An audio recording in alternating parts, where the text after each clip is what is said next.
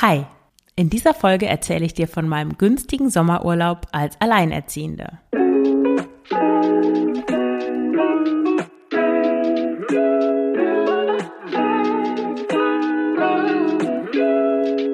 Herzlich willkommen zum Frugales Glück Podcast, dem Podcast über Minimalismus, Nachhaltigkeit und vegane Ernährung. Mit mir, Marion Schwenne. Hier erfährst du, wie du mit weniger besser leben kannst. Viel Spaß dabei!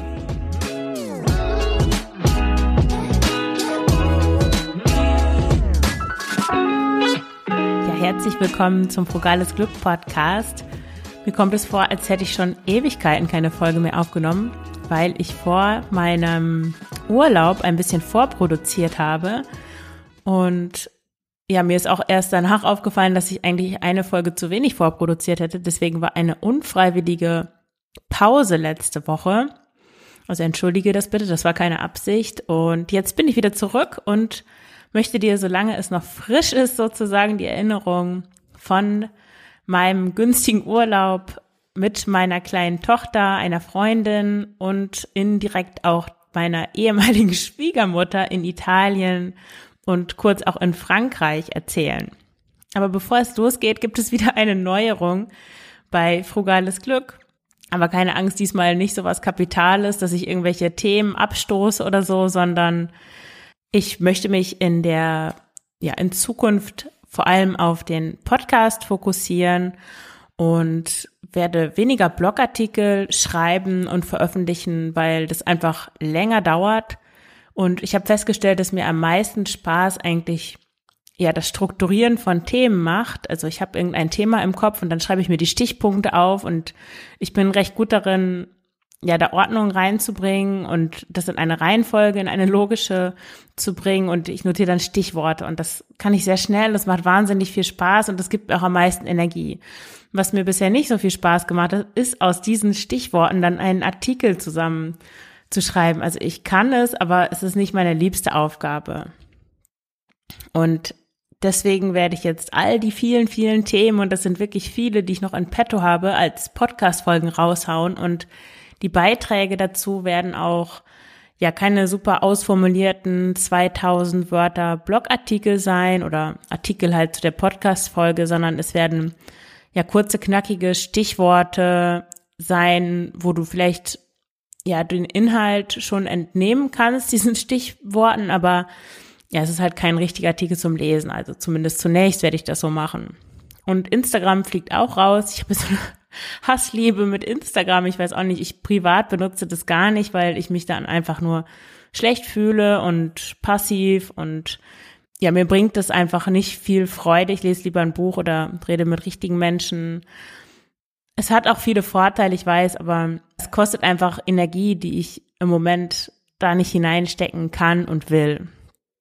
Ich werde das nur manchmal spontan machen, wenn ich gerade Lust habe, aber ich werde nicht, wie ich das jetzt eigentlich vorhatte, wirklich drei Beiträge pro, ähm, pro Woche vorplanen, meinen Content recyceln und diese ganzen Sachen tun, sondern höchstens spontan mal irgendwas posten. Warum jetzt diese Änderung? Also warum brauche ich offenbar mehr Zeit?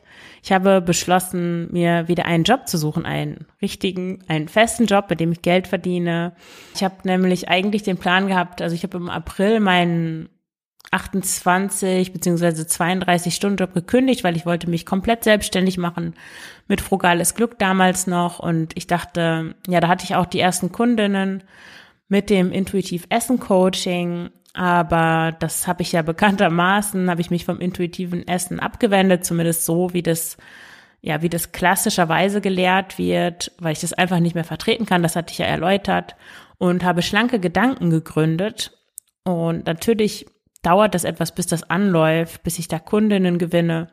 Und deswegen ist es finanziell, bringt es einfach im Moment fast null Euro alles ein. Und das geht natürlich nicht. Ich habe eine kleine Tochter, ich habe eine Wohnung, die ich bezahlen muss. Und auch noch, ja, was kauft man sonst noch so? Lebensmittel. Selbst wenn man minimalistisch lebt, frugal lebt, braucht man trotzdem Geld. Wenn du mich unterstützen willst, dann kannst du gerne ein Abo abschließen über Steady. Es gibt zwei Pakete, ein günstiges für 2,50 Euro und ein teureres für 7,50 Euro, glaube ich, ist das im Monat. Damit hilfst du mir, den Podcast aufrechtzuerhalten und auch die anderen Inhalte zu erstellen, die ich mit dir teile auf Frugales Glück. Du kannst mich auch mit einem einmaligen Beitrag via PayPal unterstützen. Alle Informationen findest du in den Show Notes www.frugalesglück.de slash unterstützen. Du kannst auch gerne mein Buch kaufen, Minimalismus mit Kindern. Das ist auch ein super Geschenk für alle, ja, die Kinder haben und ein bisschen zu viel Zeug. Und ich denke, das trifft auf 99 Prozent aller Menschen zu. Also überleg doch mal, ob du das verschenkst und mich damit unterstützt und gleichzeitig noch etwas Tolles bekommst. Ja, oder du kannst natürlich gerne ein Minimalismus-Coaching buchen. Ich habe die Preise auch nochmal gesenkt, damit sich wirklich alle Leute das leisten können.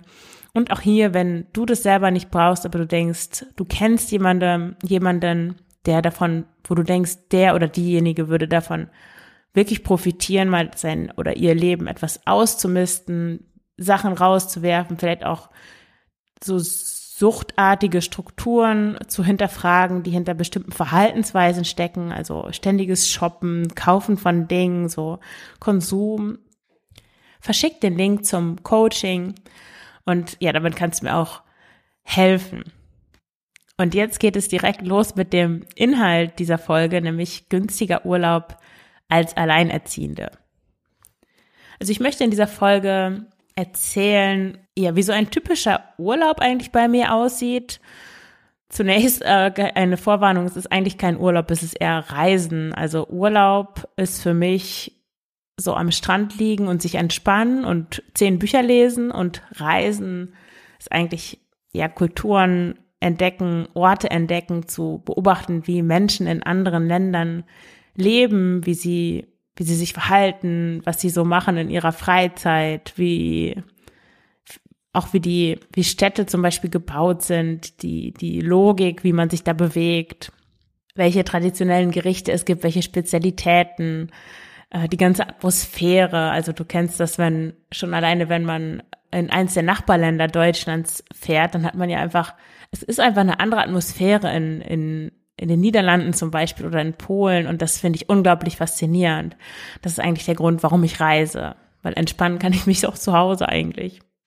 Ja, also eigentlich meine günstige Reise mit meiner Tochter. Genau, also wie ich das normalerweise so mache, das ähm, gut, in diesem Sommer war es eigentlich ein bisschen speziell, weil auch die Ex-Schwiegermutter da eine Rolle gespielt hat. Ähm, dann, ähm, ja, wie ich das nachhaltig gestalte, also ohne zu fliegen, ohne mein, mein eigenes Auto zu benutzen, also mein eigenes Auto, ich habe noch nie ein Auto besessen.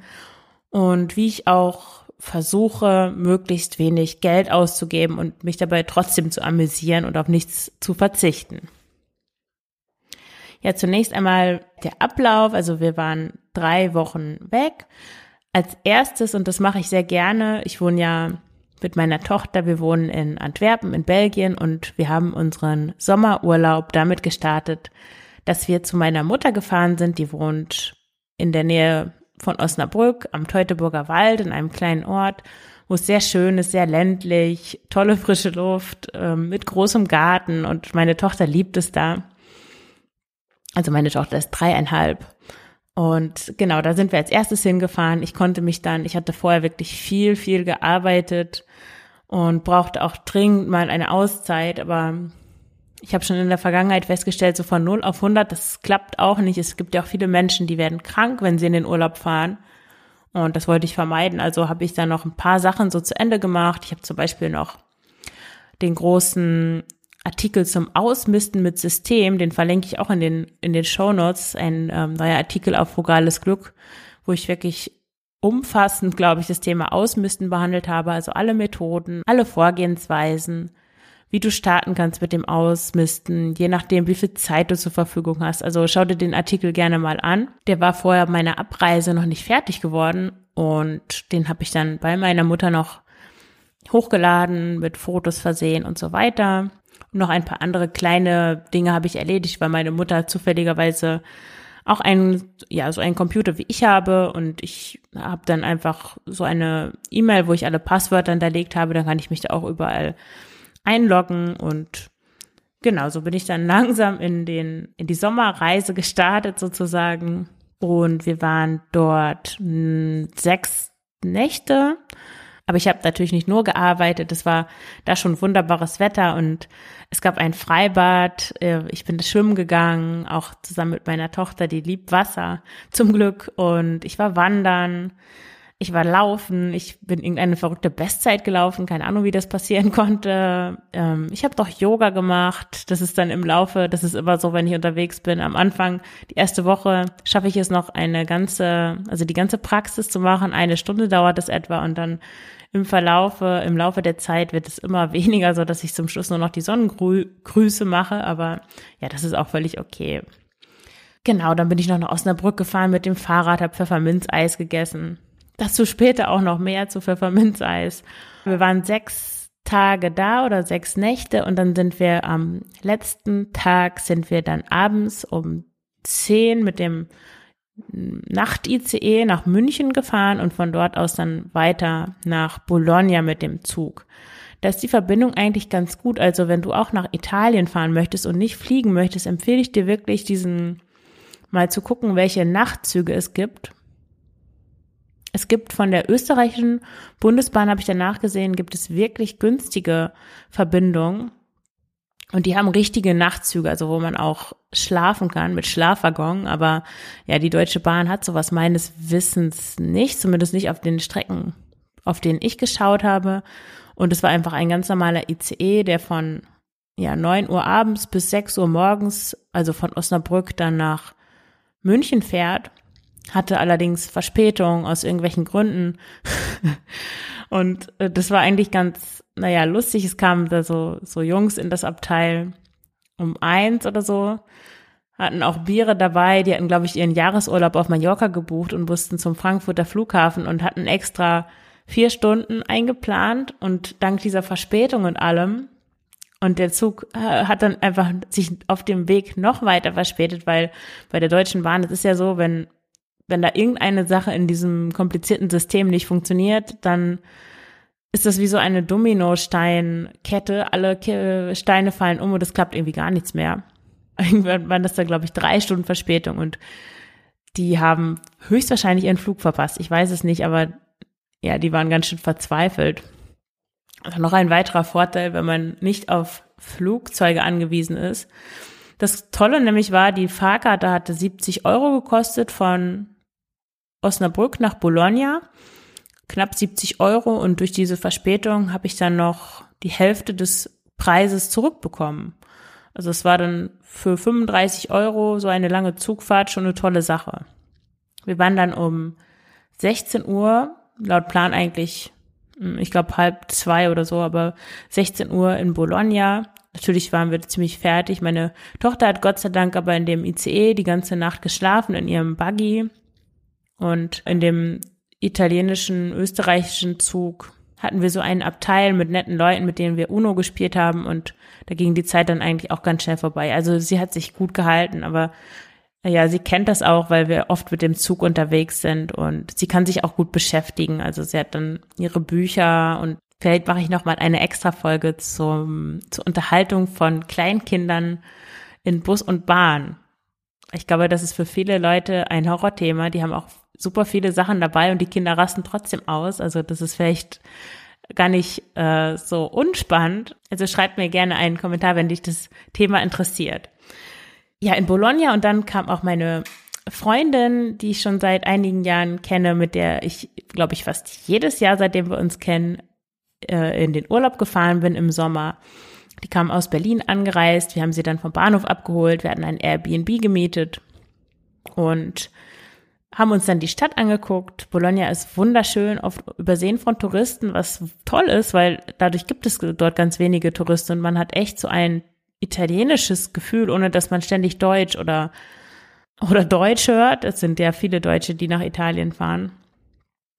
Und es gibt dort solche Arkaden, also die ganze Stadt, da kann man eigentlich im Schatten spazieren gehen, weil riesige Arkaden vor den Häusern gebaut worden sind. Es ist wirklich wunderschöne Architektur und ja, eine ganz tolle Stadt. Also wenn du die Möglichkeit hast, fahr da mal hin, das ist echt toll und auch nicht so teuer. Nach den zwei Nächten in Bologna sind wir dann, hat uns die Schwiegermutter, meine Ex-Schwiegermutter abgeholt, also die Oma von meiner Tochter. Die war nämlich schon vorher losgefahren mit dem Auto ähm, nach Lido de Spina, das ist ähm, ja an der Adria, wenn man von Bologna dann ans Meer fährt. Und sie hat dort fünf Nächte mit meiner Tochter verbracht, also die beiden Oma und Enkelkind waren in so einem Hotel mit Pool. Und meine Freundin und ich waren in Comacchio, das liegt etwas am im Landesinneren, naja, vom Meer eigentlich 20 Minuten mit dem Bus aber auch eine sehr schöne Stadt. Man nennt es auch das Kle so klein Venedig, weil da ist auch so ein, sind so ja so Meerarme von der Lagune, an der, an der dieser Ort liegt, die durch Comacchio fließen. Also sehr malerisch, sehr schön. Und dort hatten wir ein Airbnb und sind dann eigentlich jeden Tag mit dem Bus ans Meer gefahren und haben uns da liegen gemietet und uns entspannt. Also das war dann wirklich der Urlaubsteil. Es war sehr schön, allerdings sehr warm, 38 Grad und die Adria war wie eine Badewanne. Also ich mag das eigentlich lieber, wenn es ein bisschen kalt ist, aber naja, das kann man nur nicht beeinflussen. Aber es war wirklich wunderschön und auch nicht viel los. Der Strand war ganz leer. Ich weiß nicht warum. Nur einmal am Sonntag waren echt viele Leute da, aber sonst wie leer gefegt. Also wirklich richtig schön. Und anschließend ist meine Freundin dann in die Berge gefahren, wandern nach Österreich und ich habe meine Tochter wieder eingesammelt und wir sind weitergefahren. Anfangs wollte ich nämlich, ich hatte kurz überlegt, ob ich zurückfliegen soll, weil die direkte Rückfahrt aus Bologna hätte wirklich lange gedauert. Also irgendwie ist die Verbindung da wesentlich schlechter.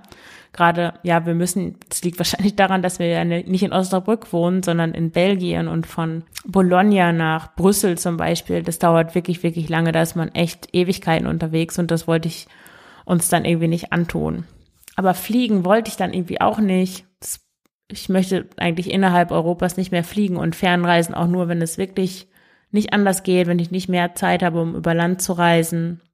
Und wenn ich wirklich das Land unbedingt, also wenn es wirklich, wenn es nicht anders geht, kurz gesagt. Und dann wollte ich erst bei Innsbruck zurückfahren, aber dann dachte ich auch Innsbruck, naja, ob das jetzt so spannend ist und das war auch relativ teuer. Und dann habe ich mich entschieden, über Italien und Frankreich zurückzufahren. Und wir sind dann über Genua, Turin und Lyon zurückgefahren.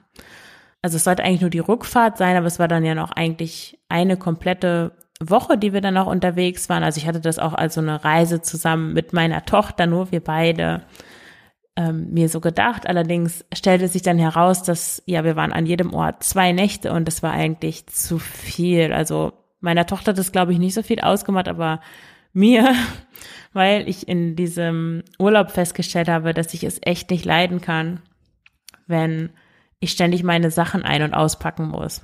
Also ich bin doch häuslicher, als ich immer angenommen habe.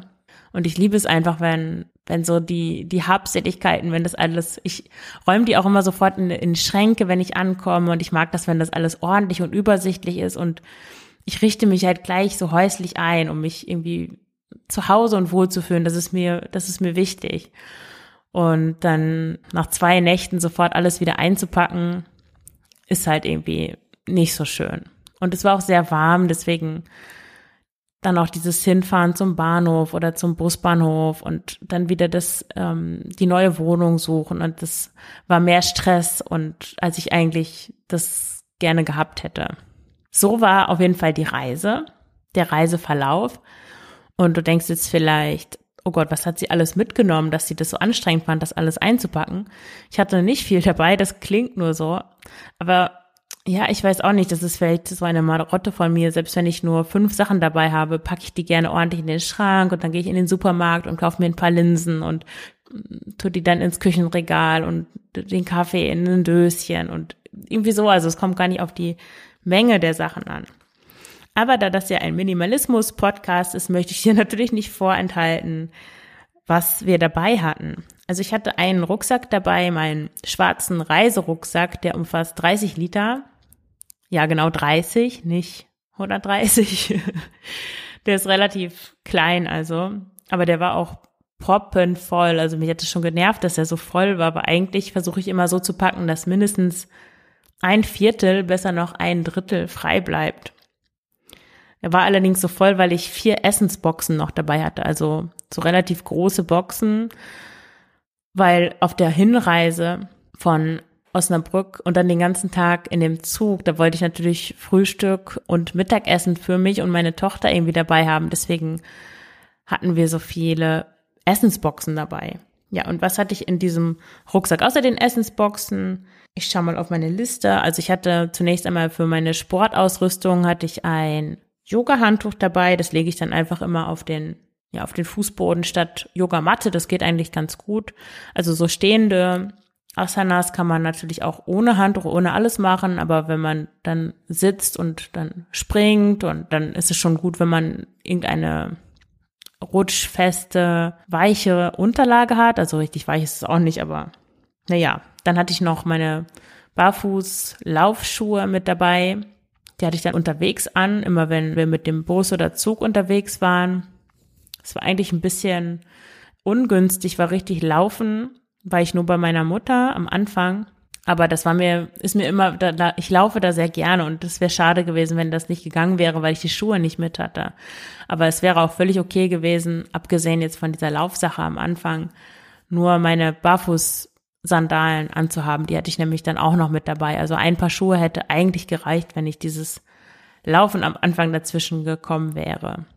Dann hatte ich zwei T-Shirts dabei, ein so ein langärmliches Oberteil, so ein Longsleeve, eine kurze Hose, ein Kleid und dann noch Sportsachen, also so ein Sporttop und eine Sportradler, also eine kurze Hose und das Sportoberteil konnte ich dann auch zum Schlafen anziehen. Ich schlafe auch gerne nackt, aber mit meiner Freundin, als sie dann auf dem Teil, wo sie mit dabei war, habe ich mir dann nachts eine Art Pyjama mit diesem Sportteil, Oberteil angezogen. Spart auf jeden Fall Platz, dann muss man nicht extra noch einen Schlafanzug mitnehmen. Und meine Tochter war eigentlich noch minimalistischer unterwegs. Die hatte nämlich nur zwei Sommerkleider, ein paar Sandalen, zwei Paar Socken, falls es mal kalt wird, beziehungsweise auf der Hinreise, eine dünne Hose, also so eine Leggings und ein paar Unterhosen. Das war es eigentlich schon.